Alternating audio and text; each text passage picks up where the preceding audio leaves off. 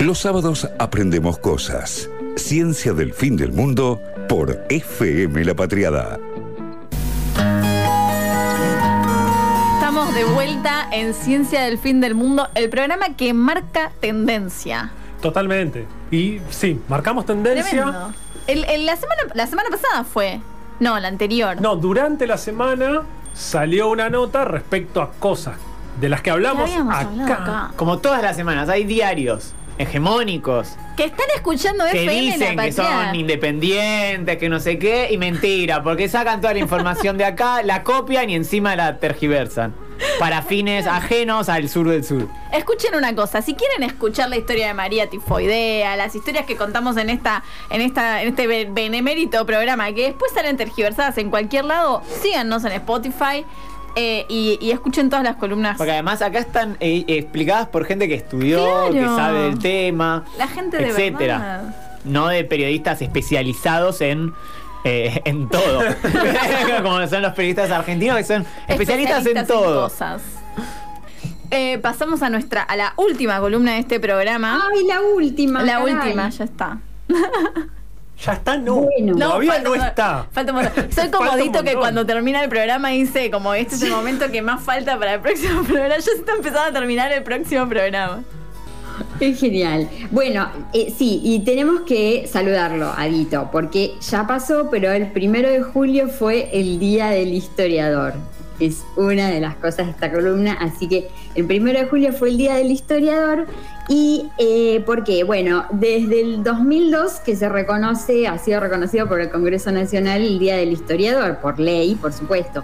Pero la fecha no es arbitraria, sino que viene de un decreto firmado en 1812 por el primer triunvirato, lo cual es absolutamente maravilloso porque en 1812 hacía solamente dos añitos que había pasado la Revolución de Mayo, y en el que se ordenaba la escritura de la historia filosófica de nuestra feliz revolución, para perpetuar la memoria de los héroes y las virtudes de los hijos de América del Sur y a la época gloriosa de nuestra independencia civil.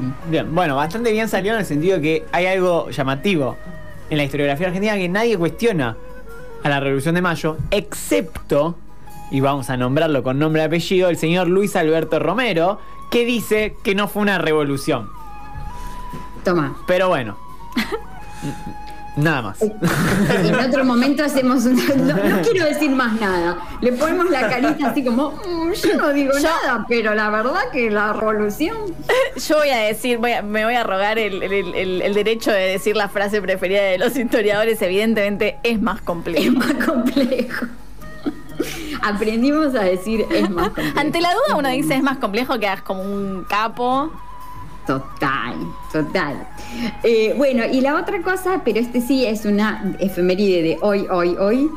Sábado 3 de julio, hoy es el Día Internacional de las Cooperativas. Ajá. Las cooperativas que nos caen muy bien. Como este Eh, programa, que es una cooperativa, como esta radio, que es una cooperativa, y como el bar que está debajo de esta radio, el Café de los Petreras, que también es una cooperativa. La radio y el mejor. bar no lo sé. Este programa es una cooperativa, pero tiene un jefe. Sin papeles todavía. Sí, y nada es. lo sabemos. Porque cooperativo, cooperativo no quiere decir desorganizado. Entonces, claro. algún jefe tiene que haber, que es el que dice, ta, ta, Director. ta, ojo con el horario. Entonces, es así el asunto. Está bien, me parece bien. Pero Ya- bueno, no perdón, ya que traes a, a colación el horario, venimos muy bien. Esto demuestra algo. Digo, saquen sus conclusiones. Mira, Silogismo. La escolástica lo sacarían en cinco minutos. no sé si Carballán No, nos no está sé, escuchando, pero me parece que tiene que levantar ahí y recoger el guante de lo que está sucediendo en este programa. Bueno, muy bien.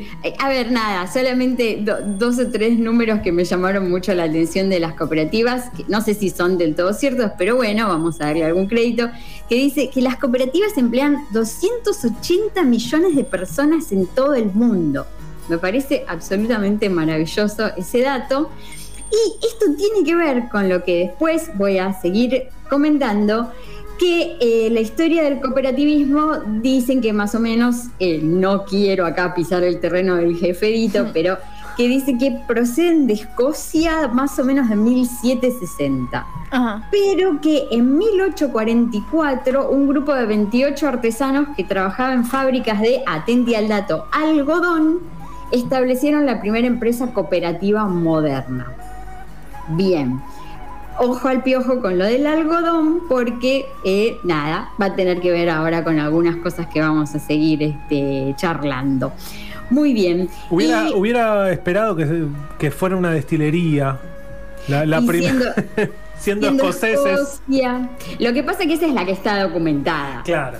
A ver, empresas cooperativas, digamos, que ya veníamos estableciendo, ¿no? Infinitamente, eh, muchísimas más.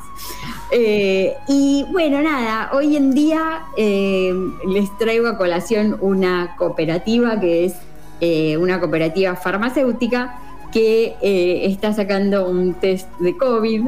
Eh, y bueno, esto para venir desde, la, desde Escocia de 1800 y los algodoneros hasta nuestros días y la gente que recupera, eh, porque es una, es una cooperativa que justamente se encargó de recuperar un laboratorio eh, que había sido ahí abandonado por sus este, patrones. La, primera otra- cooperativa que, que se encarga de una empresa en el rubro farmacéutico. Así Espectacular. es, así no, es, y además también te- teniendo en cuenta todo lo que venimos hablando de la industria farmacéutica y de cómo es medio como un pulpo hablando de cefalópodos también. Este está bueno que haya ahí una cooperativa que, que, que meta cuña en, en la industria. Exactamente. Así que bueno, ahí también teníamos a, las cooperativas involucradas. Y la otra cosa, no va a ser la última cosa cooperativa de la que, de la que ahí voy a mencionar, pero la otra cosa es que justamente estuvo eh, ahí Dani hablándonos de la hemoglobina y justamente, ¿qué es lo que tiene la hemoglobina? Efecto cooperativo. El efecto cooperativo de la hemoglobina que es que cuando eh, la hemoglobina es una proteína que tiene cuatro subunidades y cuando entra un, y que bueno, ya, sabemos, se encarga de, trans- de transportar el oxígeno en la sangre, y cuando entra un átomo de oxígeno a esa hemoglobina, a una subunidad, hace que por efecto cooperativo se reorganicen todos los átomos eh, reordenaré átomos tuyos, como dice la canción, y hace que sea más fácil la entrada de los tres siguientes átomos de oxígeno a la molécula y por ende es más fácil el transporte de oxígeno cooperativamente. Espectacular. Si están escuchando esto en Spotify, eh, lo que acaba de decir eh, Eri viene de la columna de los vampiros y la hemoglobina que tienen que vo- volver para atrás y escucharlo en Spotify. Muy bien. Estoy haciendo publicidad en vivo del programa A Futuro. Y está bien, y otra publicidad que ahí ya también les podemos meter del pro- de los de nuestros este, podcasts, eh, es que ustedes también hicieron mención en la columna anterior a las resistencias microbianas que- de las que estuvimos hablando también. Es que este Eh, programa habla sobre todo. O sea, tenemos una columna para cada, para cada tema que se te ocurra hablar. Hay una columna de ciencia del fin del mundo. Y siempre hay relaciones entre Siempre. las columnas. Sí, sí, sí.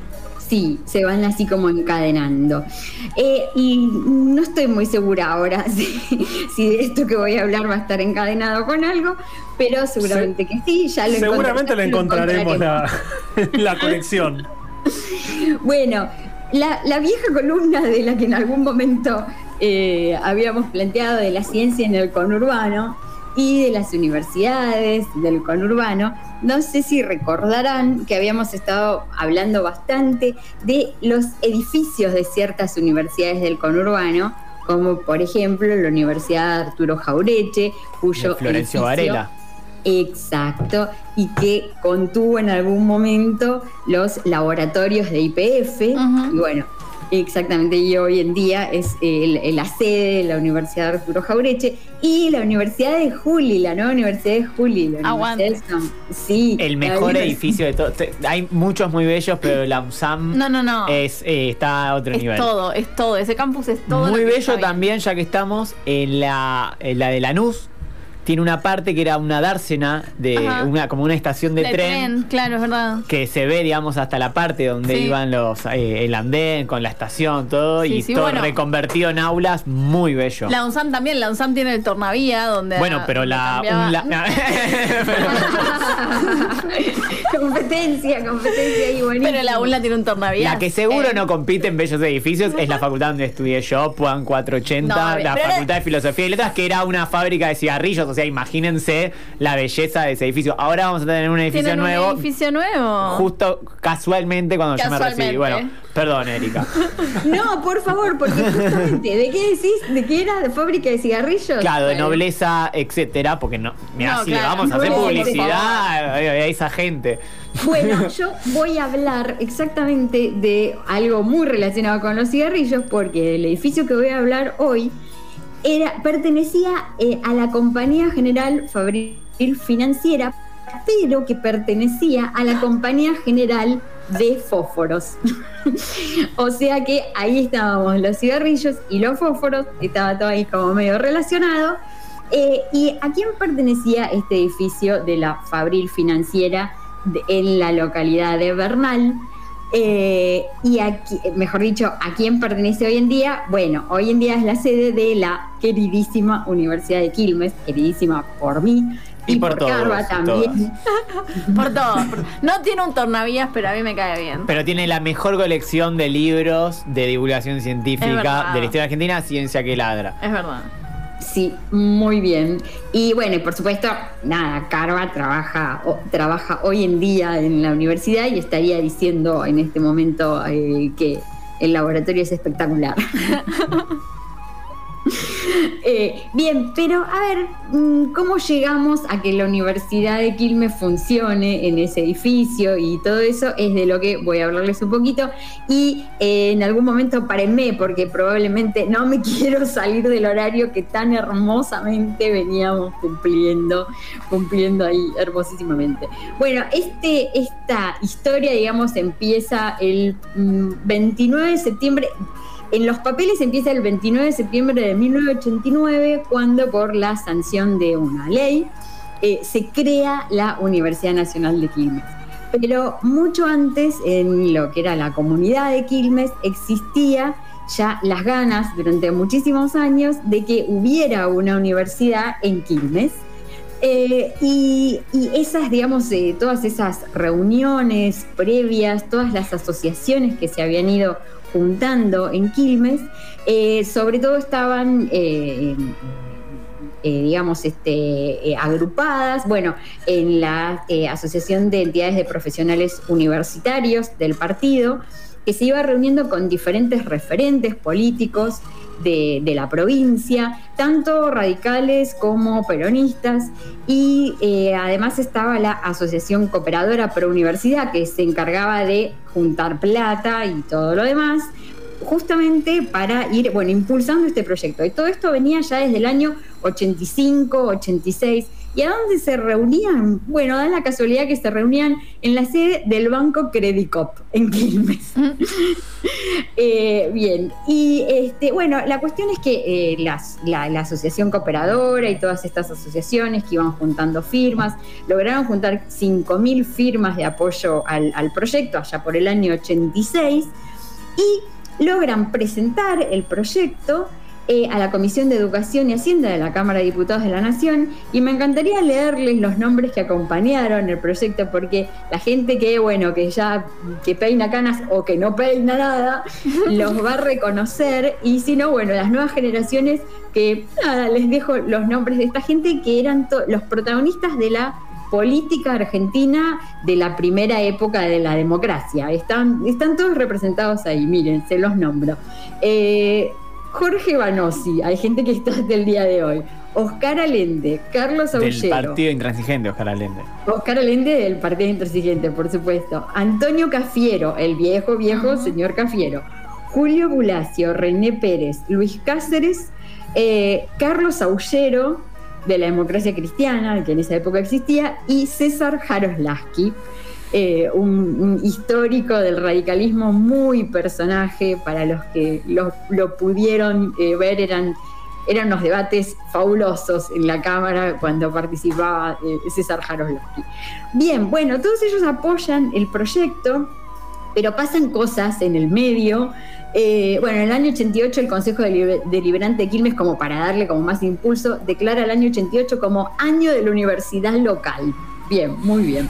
Pero ¿qué pasa? Empiezan a haber demoras, cada vez más demoras, y el proyecto no, no se trataba, iban pasando como tomá la voz, dámela a mí en las comisiones, y estaba a punto de perder estado parlamentario cuando un diputado que también era de la democracia cristiana y que después recordé era amigo de mi hermana en algún momento de la juventud de mi hermana y la no tan juventud de este señor, el diputado Carlos Fuster de la democracia cristiana retoma el proyecto y se encarga sobre el pucho de que lo aprueben y es aprobado en las famosas sobretablas. O sea que ya a punto de perder estado parlamentario el proyecto. Bueno, ahí surge el proyecto, eh, quiero decir, es aprobado y bien, sale la ley, pero bueno, a partir de ahí era solo la ley y nada más. Y había que conseguir todo lo demás. Claro. Eh, y al principio de todo, bueno, se, una, se nombra una, eh, una comisión organizadora eh, que estaba integrada por también diferentes referentes de la comunidad quilmeña y sobre todo la, ingeniera Nelly Bonier, que a mí me gustó el día ese que, que mm, en Científicas de acá se hizo el Día de la Ingeniera y yo la mencioné a la ingeniera Nelly Bonier porque era una señora que ya era una persona de edad en el año noventa y pico, con lo cual siempre nos imaginábamos que había sido una, eh, una semipionera ahí de la ingeniería química, debe haber sido muy, muy poquitas las recibidas cuando ella se recibió. Bueno, ella fue una de las principales que impulsó toda la organización de la Universidad de Quilmes en la primera época. Eh, y eh, la, ley le daba cuatro años para la normalización de la universidad, o sea que también había como que amacarse y correr con toda la normalización. Eh, y en el 90, fines del 90, empiezan las inscripciones de alumnos eh, y las inscripciones de alumnos era a como, bueno, te prometo que acá va a haber una universidad, vení, inscribite y algún día te voy a dar una universidad. Bien, está buenísimo porque los papelitos de la inscripción dicen eso, dicen... después se los mando el papelito de la inscripción porque te juro que el papelito es genial. Dice, eh, la presente inscripción está sujeta a la posibilidad de concreción de esta carrera. o sea, te inscribías a la nada, o sea, no existía. Así me yo, así, eso, ese es el papelito de mi inscripción. Cuando lo encontré me morí de amor. espectacular. Ahí está, espectacular. Era una aventura total. Bien, por supuesto que no había sede, no había nada. Lo único que tenían, y esto fue una charla que yo tuve muy, muy hermosa con, eh, con una de las organizadoras, una de estas de las personas de la comisión organizadora, que es la profesora Graciela Mateo de González. Tuve una charla súper linda con ella en el verano de este año. Y mm, ella me contaba que, bueno, lo primero que les habían dado era una computadora y una oficina que pertenecía al ex consejo de eh, perdón, al ex eh, consejo escolar de Quilmes, que funciona eh, un poco para darles ahora la, idea del, de, la plaza central de Quilmes. Alrededor de la plaza central de Quilmes siempre estuvo la catedral, siempre estuvo el colegio número uno y la municipalidad. La municipalidad vieja de Quilmes, que hoy en día eh, es un centro cultural absolutamente hermoso, con un edificio que por suerte lo seguimos conservando, porque es un edificio de principio decimonónico. A ver, ahí ya metí la pata. bueno, es hermoso el edificio. Vayan y véanlo porque es muy, muy lindo.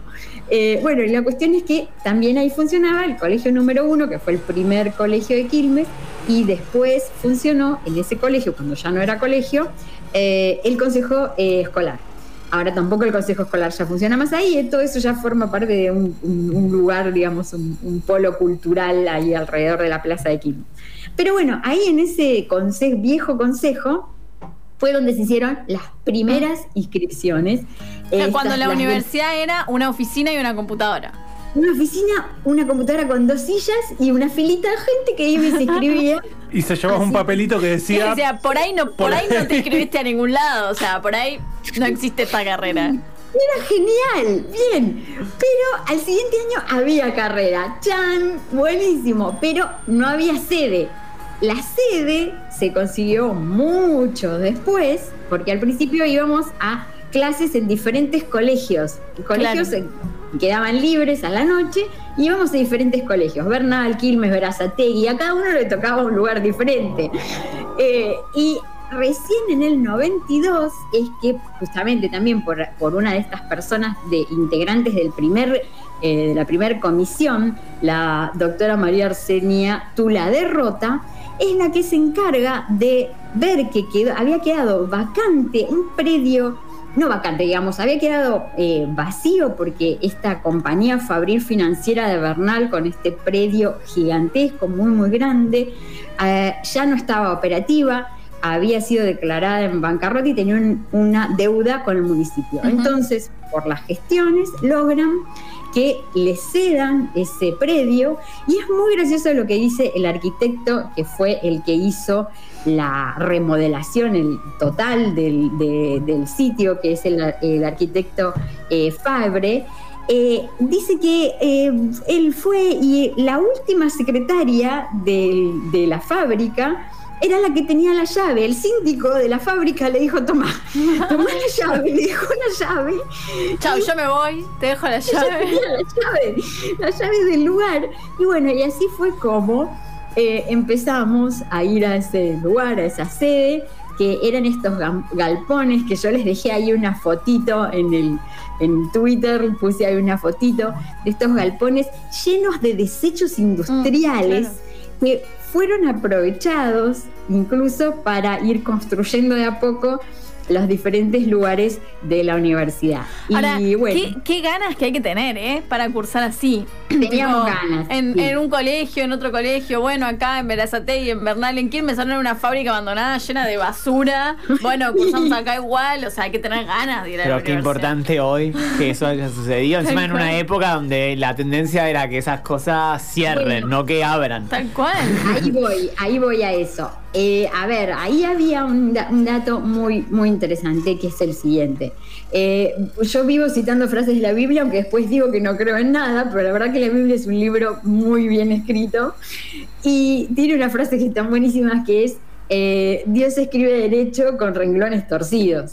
En ese momento, cuando se dio impulso a las universidades del conurbano, en esa época se crearon muchas universidades en el conurbano, no solamente Quilmes, San Fernando, eh, La Matanza, me voy a olvidar ahora de algunas, después se las, las digo bien. Eh, había una pelea de fondo muy importante entre la persona que falleció hace poco, que estaba en el gobierno, eh, y eh, los rectores de las universidades nacionales de Córdoba, y sobre todo con el señor que ustedes deben recordar muy bien, el señor Shuberov. Eh, tenían ahí un conflicto muy importante y entonces, este, bueno, también desde el gobierno se daba impulso, se dio impulso a todas estas universidades. Pero bueno, es así. Hoy en día esas cosas han quedado eh, ahí en los, en los anales de la historia, ¿no? Son esa letra ahí. Y hoy en día lo que, lo que importa es toda la interacción que tiene la universidad con la comunidad, todos los proyectos que surgieron. Y bueno, hasta hoy en día vacunando a gente co- de- por, Sí. eh, con las vacunas. Y tuvo también un Sí. centro de aislamiento. Sí, y Sí, generando también kits de diagnósticos, Sí, digo, sí. generando activamente mucho para, para lidiar con esta pandemia. Así es. Bueno, muy bien. No sé si ya, llegué al final. Me parece que sí. si te gustó esto que escuchaste, seguinos, así te enterás al instante cuando subimos nuevos episodios. También nos podés seguir en nuestras redes sociales, arroba ciencia-fm. Ciencia del fin del mundo, entre vos y yo.